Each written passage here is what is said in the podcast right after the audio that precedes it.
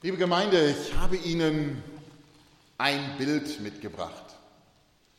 Ein Bild und zugleich eine Frage. Welch ein Bild von Gott haben Sie eigentlich im Kopf, im Herzen? Solche Bilder können ganz unterschiedlich sein. Und wenn wir von Gottes Bildern reden, dann kommt ganz schnell die Frage, darf ich mir eigentlich ein Bild von Gott machen? War da nicht im Rahmen der zehn Gebote, die Israel beim Auszug aus Ägypten bekam, auch etwas dazu? Du sollst dir kein Bildnis noch irgendein Gleichnis machen? Und von diesen Bildern hieß es dann, bete sie nicht an und diene ihnen nicht?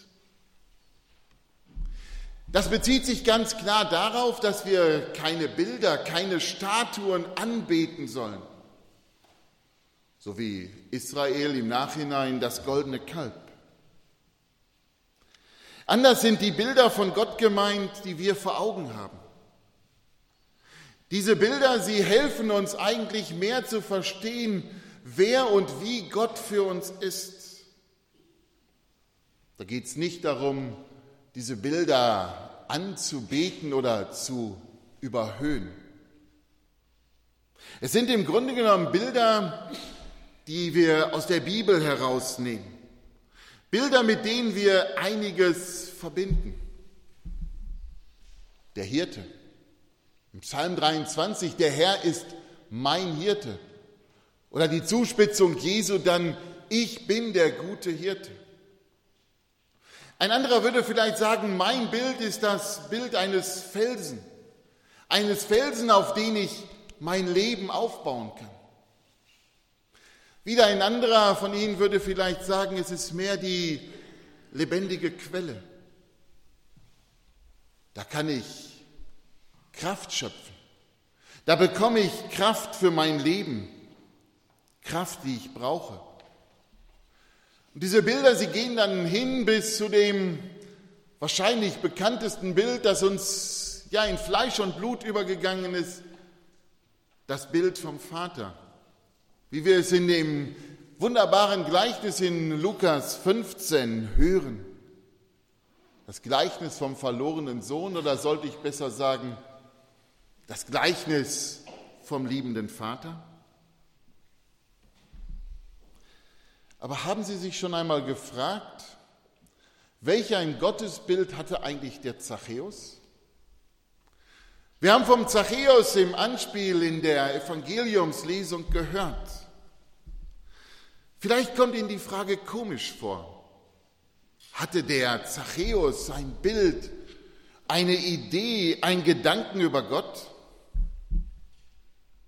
Vielleicht geht uns das auch mit manchen Zeitgenossen so. Menschen, die wir treffen auf der Arbeit, in der Schule, im Verein, in der Nachbarschaft, Freundes- und Bekanntenkreis.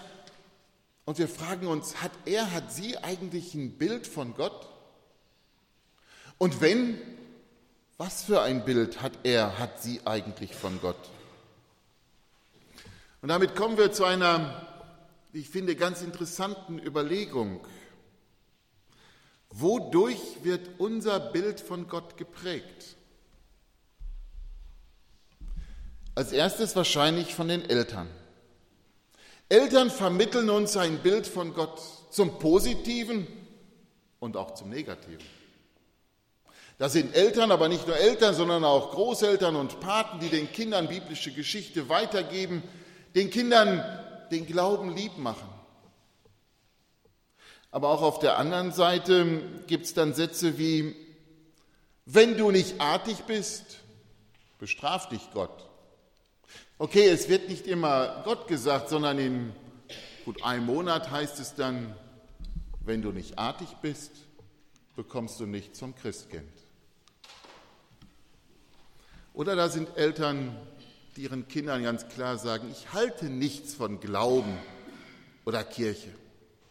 Und welch ein Wunder ist es dann, wenn diese jungen Menschen dann zum Glauben finden und ihren Glauben fröhlich bekennen.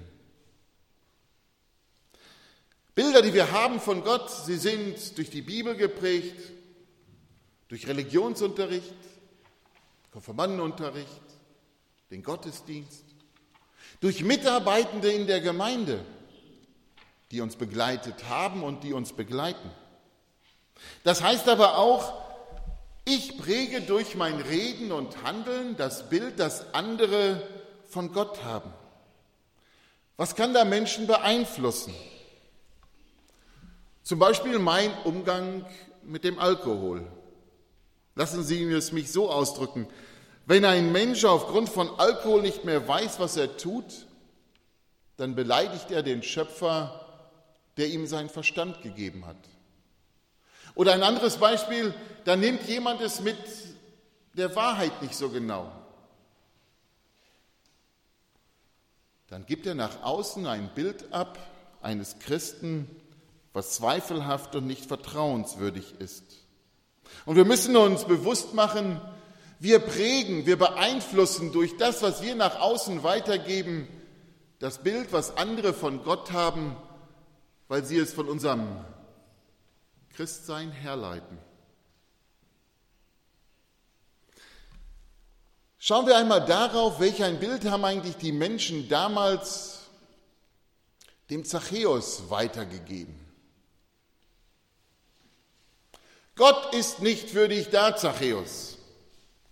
Er ist ein Gott, der die liebt, die sich fein säuberlich an die Regeln und Gebote halten. Zachäus, du hast einen grundlegenden Fehler gemacht. Du arbeitest mit den Römern zusammen. Du bist ein Kollaborateur.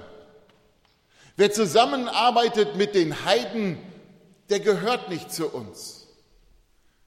Wer mit denen Geschäfte macht, der kann nicht zur Gemeinde, der kann nicht zu Gott gehören. Weißt du, Zachäus, so wie wir mit dir umgehen, so geht Gott mit dir um. Wir lassen dich nicht in unseren Synagogengottesdienst. Wir wechseln die Straßenseite, wenn wir dir begegnen. Und wir lassen dich nicht durch, wenn du diesen Mann Gottes, diesen Jesus sehen willst. Im Grunde genommen sagen sie zu Zachäus, hau ab. Gott will nichts mit dir zu tun haben. Gott ist einer, der auf fromme Leistung setzt. Da hast du nichts zu bieten. Wir, wir haben da was vorzuweisen.